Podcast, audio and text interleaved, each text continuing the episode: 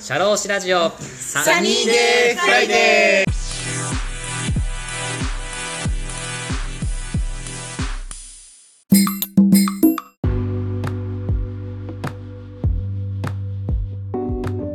シャローシラジオサニーデーフライデー。DJ の田村陽太です。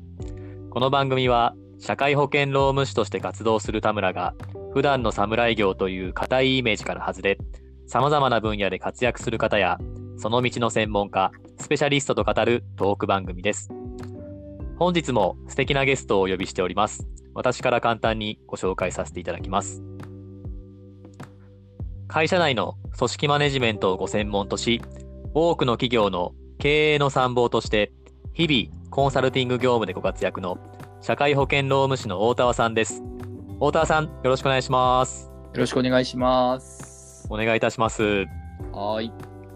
今日はあの大田さんのトピックということで、はい、はいよろしくお願いします。よろしくお願いします。お願いします。えー本日は、えーまあ、社労士としてですね、関わることの多いえー従業員のお給料について話をしようと思います。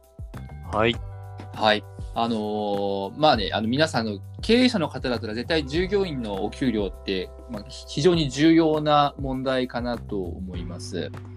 うんもちろん低すぎるとね、あのやっぱり従業員の人集まってくれないっていうのもあるし、じゃあかといってね、あの高いお給料を払い続けるのはすごく大変なことだと思いますし、えー、まあでもね、従業員はお給料によって結構モチベーションが左右されることもあるかなと思うので、じゃあ実際その、じゃあお給料が高ければ本当にモチベーションが高くなるのか、もう少しちょっと分析して考えてみようかなというふうに思います。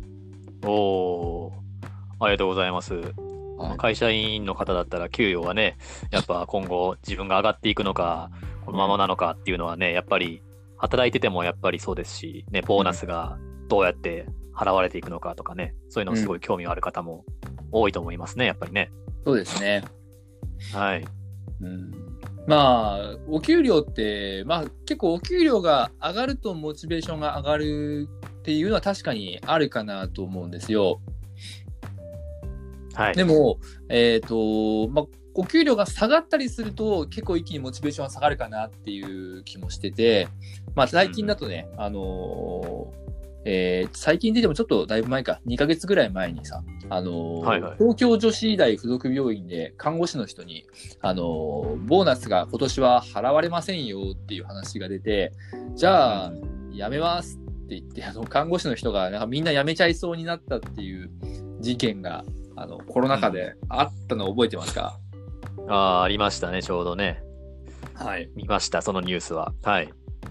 本当になんか、緊急事態宣言下で、あの、本当に一番大変だった時期、多分医療関係の人たちは本当に多分大変だったんだろうなと思うんですけども、まあその時期にね、あの、お給料は、あの、ボーナスは今年の夏出ませんっていう発表がされて、こんなに頑張ってるのにね、だったら、やったらやめてやりますわ、みたいな話に確かになったのかなというふうに記憶しております。はい。そうですね。えーところで田村さんは、えーはいはいはい従業員の給与の額が従業員のモチベーションに与える影響としてはい。どのような影響があると思いますか？どんなんでもいいんで。あー従業員の給与が従業員に与えるモチベーション。そうだね。やっぱり、あれじゃないですかね。こう残業手当が、うん。まあ、これは僕のかんあの考え方ですけど、その残業をしたからお給料が上がっていくっていう仕組みじゃなくて、うん。なんかそういう、まあ、部合給とかもそうですし、うん。あとは何かの資格を取ったからこの手当がつくっていう、なんかその本当に本人さんの頑張りで、はいあのーお給料が昇昇給されていくような仕組みっていうのが、はい個人的には大事なのかなとは思うんですよね。こう残業したからこうお金がこう増える、手取りが増えるっていうのは、やっぱ頑張ってる本人さんにとってはモチベーションが上がんないんじゃないかなっていうのは、ちょっと僕は考えてるんですけど。そうですね。やっぱり自分の頑張りがこう反映されるっていうのはすごい大切ですよね。うん。まあ、残業代で稼ぐしかないってなるとこう結局残業稼ぎみたいな感じにもうなりやすいからね。そうだね。うんそうですね。まあ、わ私たちの同期にも、いろんな会社に行った人がいるじゃないですか。あの、同期ってね、ねあの、高校の同期ね、高校の同じ、同い年のメンバーでも、いろんな企業に勤めてる人が今いると思うんですけど、まあ、はいはい。お給料高いところに勤めてる人もいるし、そうじゃない人もいるじゃない。もう、この年になるとね、転職したって人も多いし、うんいろんなところに勤めてるかなと思うんですけど、うん。はい。うーん、なんかさ、お給料が高い会社に勤めてる人は、その分、モチベーションが高いかっていうと、必ずしもそうとは言い切れない気がしません？ああ、そうだね。うん。まあ、結構忙しいとか、やっぱり本当に遅くまで仕事してるからなかなかプライベートがないとかね。まあ、うんいろんなので、ちょっとモチベーションが必ずしも高いわけではないのかなっていうのは、うん、あるよね。そうだね。うん。まあでも一方でさ、なんかこれは、なんだろうな、ちょっといやらしい話だけどさ、あの、同期で集まった時にさ、自分の会社の給与が他の会社の給与よりも高かったりすると、うんそうだな、頑張んなきゃな、みたいな、そういう気持ちもなんか出たりするから、あの、一概にね、お給料が、あの、世の中の平均と比較して高いかどうかよりも、なんかこう、自分が知ってる他社との比較によってモチベーションが変わってきたりっていうのもあるのかなと思うんですよね。はいはいはい。それは会社の外の人もそうだし、会社の中で同期がいて、で同期の中で自分がお給料が高いか低いかっていうのも結構モチベーションに左右されるのかなっていうふうに思います。うん、ああ、それはあるよね。なんか、例えば飲み会とかね、高校の友達とか、大学の友達とか、ね、まあそうやって集まる機会はあるけれども、じゃあ、その会社、その人その友達が勤めてる会社のことをどう評価するかっていうと、まあなんか会社のネームバリューだったりとか、そのお給料がどんだけもらってるのかっていうところに、まあ関心が行きがちで、うんなんかほんもっとそういう、なんか、この社会社ではこんなことが経験できて、こんなうん知識がついたとか、こんな実績がついたっていうところまでは多分他の人が聞いてもあんまわからないから、結局結局そういう給給与と給与とかね、ネームバリューとかの話にこう言ってしまうのかなっていうのがあるのかもしれないよね。そうです他ね社。他社の評評価の視点で言うと。そうだね。うん、まあ、お給料って一番わかりやすいからね。うん。そうだね。はい。ここで、ちょっとですね、あのーはいはいまあ、これは、えー20世紀のアメリカの心理学者の方が、あの提唱したですね、あのー動機づけ要因と衛生要因の話なんですけれども、はい。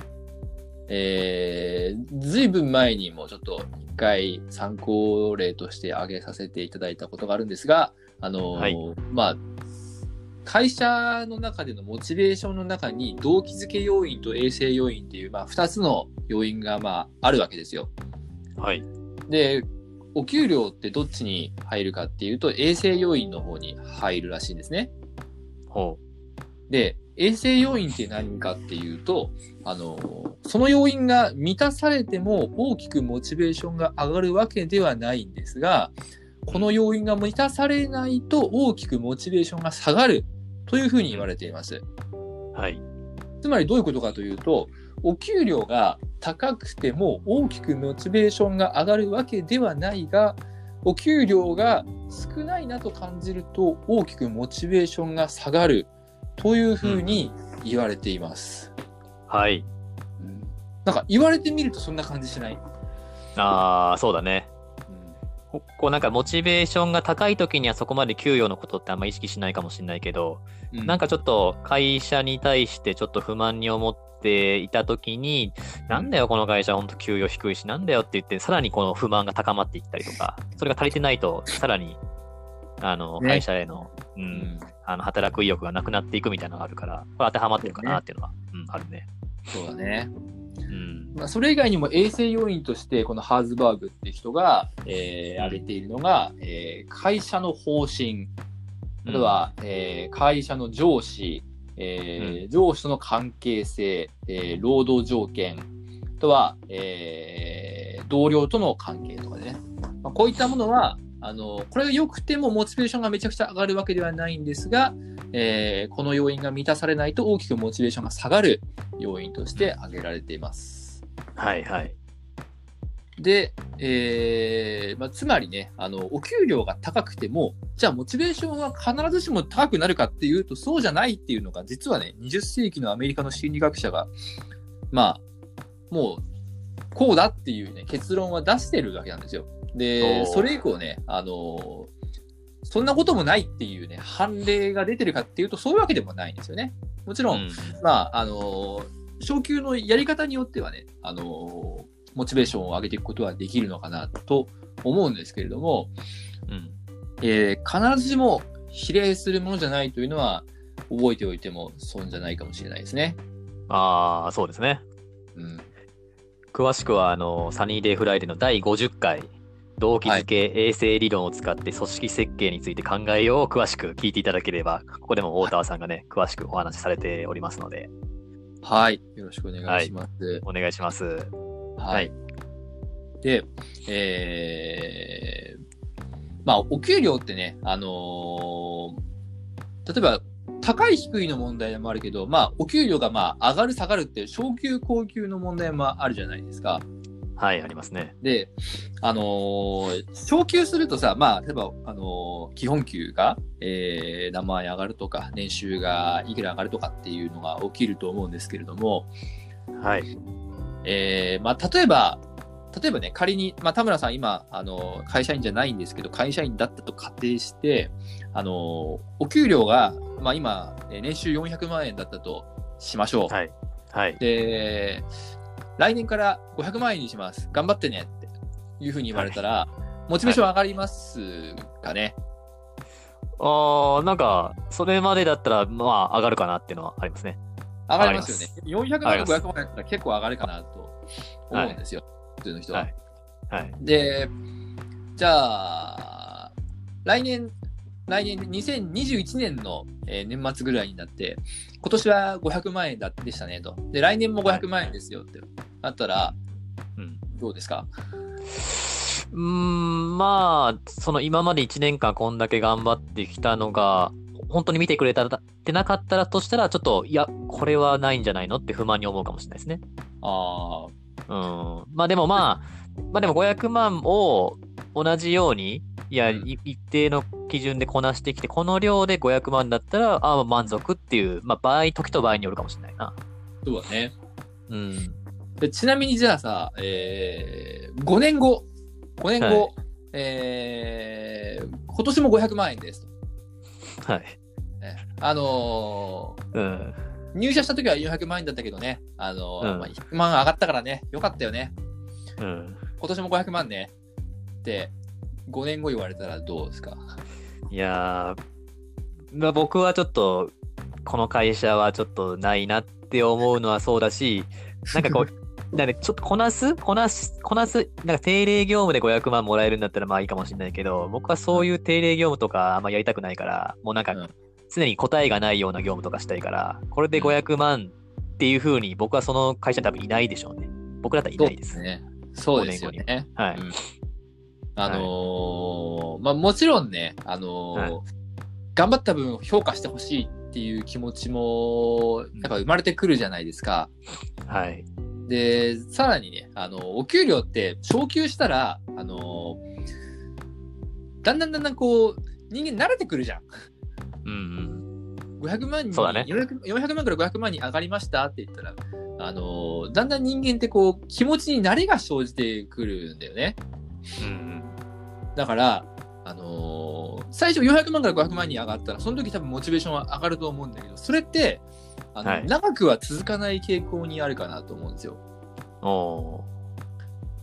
だから、あのお給料を上げるのは、まあ確かにいいことかもしれないけど、うん。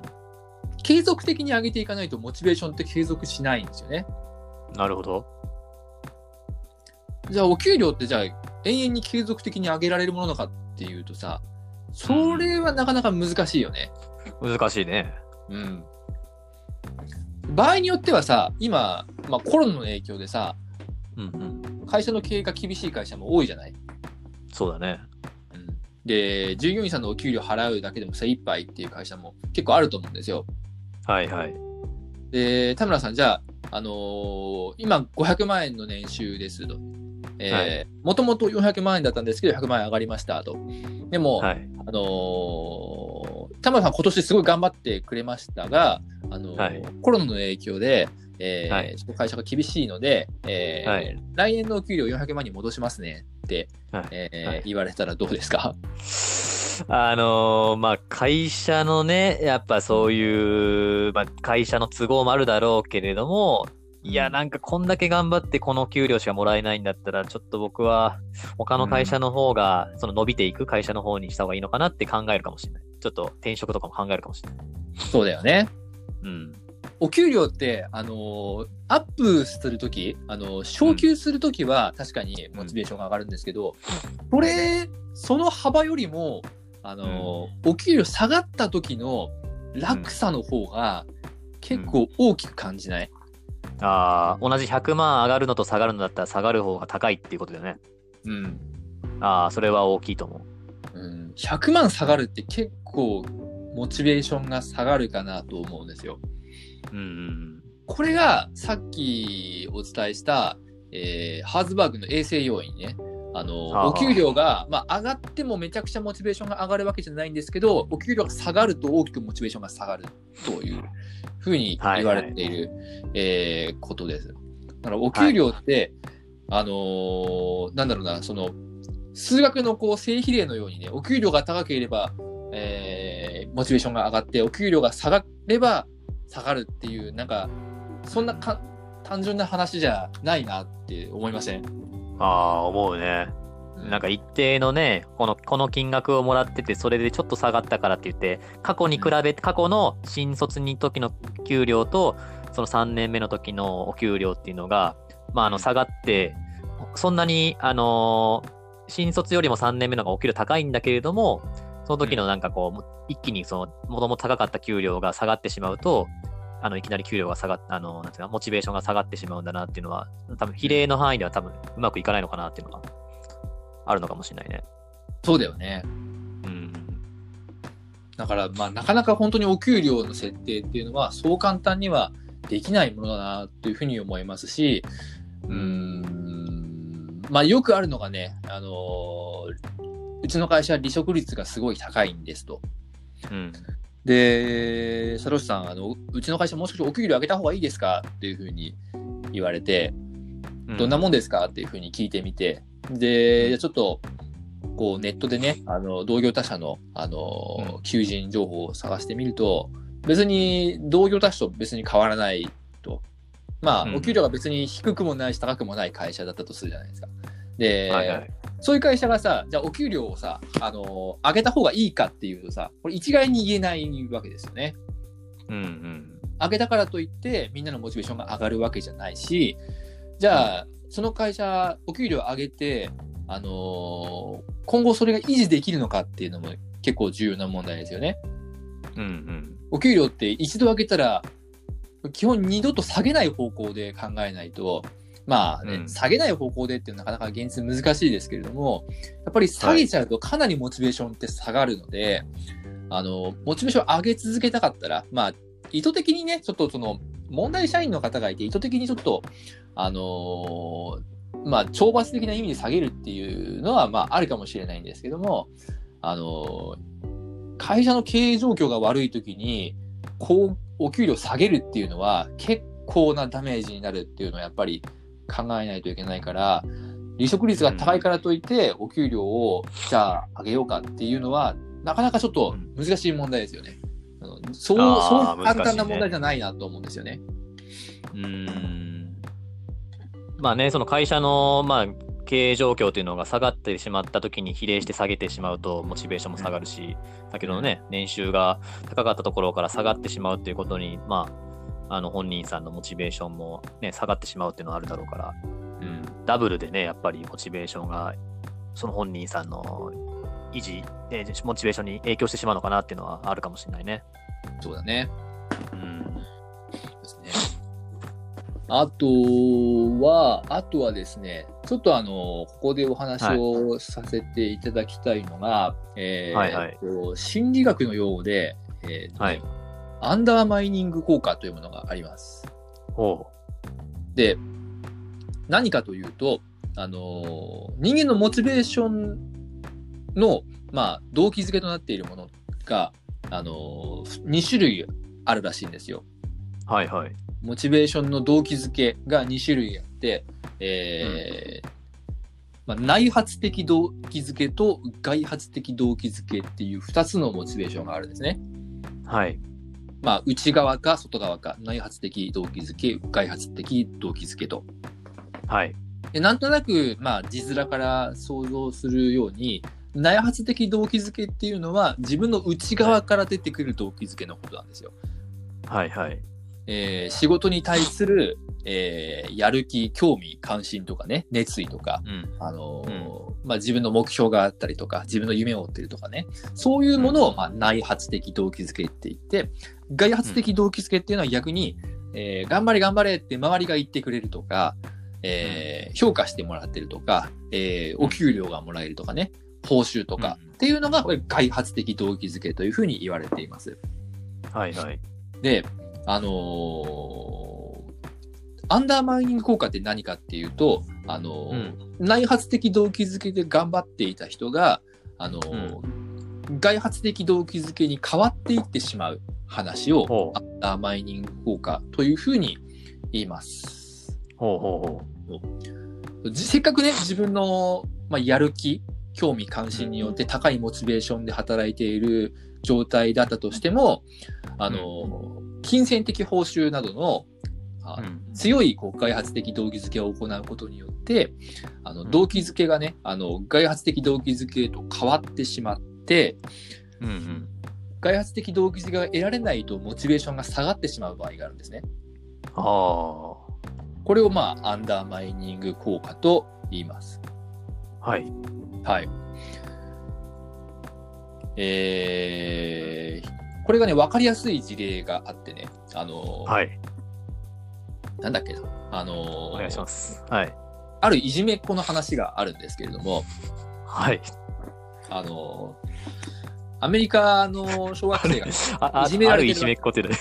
はいはい。いじめっ子、あの、子供の話ねはい、あの、あはいはいアメリカのいじめ、小学生でこう、いじめがあったらしいですね。はい。で、毎毎毎日毎日、あの、うんいじめっ子たちがね、あの、うんその子のお家に、あの、石を投げに来るらしいのよ。うん。あいつん家のい家に石入れちゃうよぜ、つって石投げに来るんだって。で、はいそのお父さん、いじめられっ子のお父さんは、どうしようかなっていう、すごい困ってたらしいんですよ。はい。で、あるアイデアを思いついて、お父さんが、あの、家の外に出て、そのいじめっ子たちのことを呼び寄せたんですよ。そしたらいじめっ子たちが、こう、逃げようとしたので、いや、ちょっと待って、ちょっと待って、というふうに。あのーその、ちょっと頼みがあるんだ、君たち、ということで、あの、はいいじめっ子たちにちょっと話をするんですね。うん。で、うちの子たちが、あうちの子がね、あのー何度何度同じ話をしても全然言うことを聞いてくれなくて困ってるんだと。はい。だから、えーみんなが、えーうちの子に石を投げてくれるのは、すごく助かってるんだ。ありがとうと。おう。で、あのこれからも石を投げてほしいんだと。で、石を投げに来てくれたら、えー、1日5ドルあげようと。いう話をしたんですね。そしたらもうみんな大喜びで、わーいって言って、じゃあ明日も来ますねって言って、あの、はい5ドル、あのーもらいに石を投げに来たわけですよ。で、それを毎日続けていって、1週間後にお父さんが、はい。あの、また家から出てきて、いじめっ子たちに話をしたんですね。はい。ごめん、あのー、1日5ドルって話をしたけども、ちょっと、あのー気が変わって、はい。えー、1日2ドルにさせてくれと。で、それでも良ければ、石を投げに来てくれと。いう話をしたら、あのーはいえーってなって、えーうんうんいじめっ子たちがね、半分ぐらいになったらしいんだよ。おう。で、あのー、2ドルしかもらえないもらえないんだったら、石に投げに来なくてもいいかなって思い始めて、あのー、いじめっ子たちが半分ぐらいになっちゃったんだって。おう。で、さらに1週間後、えーまたお父さんが出てきてね、みんな、あのー申し訳ないんだけれども、先週までは、はいあの1日2ドル渡してたけど、あのーちょっとお金がないから、えー、ちょっと今日からはちょっとお金出せないわはい。っていう話をしたので、でそれでもよければ来てくれという話をしたら、結果的にね、誰も石を投げなくなったらしい。はい。これがね、まあ、アンダーマイニング効果が非常によく現れている話で、もともとはね、みんなあのいじめてやろうと思って石を投げてたんだけども、そこでね、はいあのお金の報酬っていうものを発生させて、それが減っていくこと、まあ、お金の報酬がは発生することによって、内発的動機づけが外発的動機づけに変わっちゃったわけですよ。うんうんで、それが下がっていくと、あの、モチベーションが下がっていくわけなんですね。うん。なるほど。非常に面白い話ですよね。そうだね。面白い。おーそれを会社に置き換えると。そうですね。うーん。はいまあ、結構今流行りなのがさ、あの、はいはい。成果型の報酬とかさ、インセンティブ制みたいなものがさ、あのー流行っているじゃないですか。流行ってますね。まあ、今までの年功序列のお給料じゃなくて、えー成果報酬型の、えーお給料にしましょうと。頑張ってる人は頑張ってる分だけお給料が出るようにしましょうっていう、あの、はい給与体系を入れるケースが結構多いんですけれども、はい。あのこのアンダーマイニング効果、さっきのいじめっ子たちの、えーまあ、5ドルから2ドルに減って、最終的に減る、なくなるっていう話は、気をつけた方がいいのかなっていうふうに思います。ああ。あのそれはあれ？その、はい。あ、どうぞどうぞ。あの、うん。気持ちがね、お金に向いちゃうからね。うーん。あ、その、なんていうの、人事評価制度を入れて、うん。本人さんがこう、あの、本当は自分の、まあ、成長のためにこう頑張っていたことが、それをお給与としてこう会社がこう支払っていくっていうことになっていくと、いつの間にか従業員さん自身がそのおか給料で昇給したいがために、この人事評価が機能してしまうみたいな、そんな感じにはしていかない方がいいってことで。そういうことです。そういうことです。そう。しかも、もともとね、あの、その仕事が好きでとか、あの、なんか世の中の、なんかために役立つ仕事だからややりたいみたいな、そういうモチベーションがあった人が、あのある日、こう、成果報酬型のお給料になったことによって、あの、気持ちがお金に向いちゃうっていうのは、よくある話かなと思うんですよね。はいはいはい。なので、まあ、あの成果型報酬が必ずしも、えーいろんなケースがあると思うんですけれども、いい方向に働くかっていうと、そうじゃないケースもありますし、うん。まあ、売り上げはやっぱり水物なので、うん。まあ、成果型報酬って言っても、結局はお給料が水物になっちゃうからね。うんうん。だから結果、やっぱり本人の実力以外の部分っていうのも、あのー売り上げっていうのは、まあ、左右されるからね。はいはい。えーまあ、それでも良ければ、成果型報酬、まあ、完全成果型報酬なのかなと。だからまあ、完全に成果型にしなくてもいいのかなとは思いますけどね。うーん。そうだね。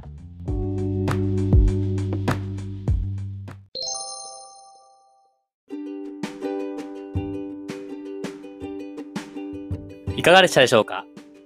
次回もこのお話の続編をお送りいたします。魅力的なお話たっぷりです。お楽しみに。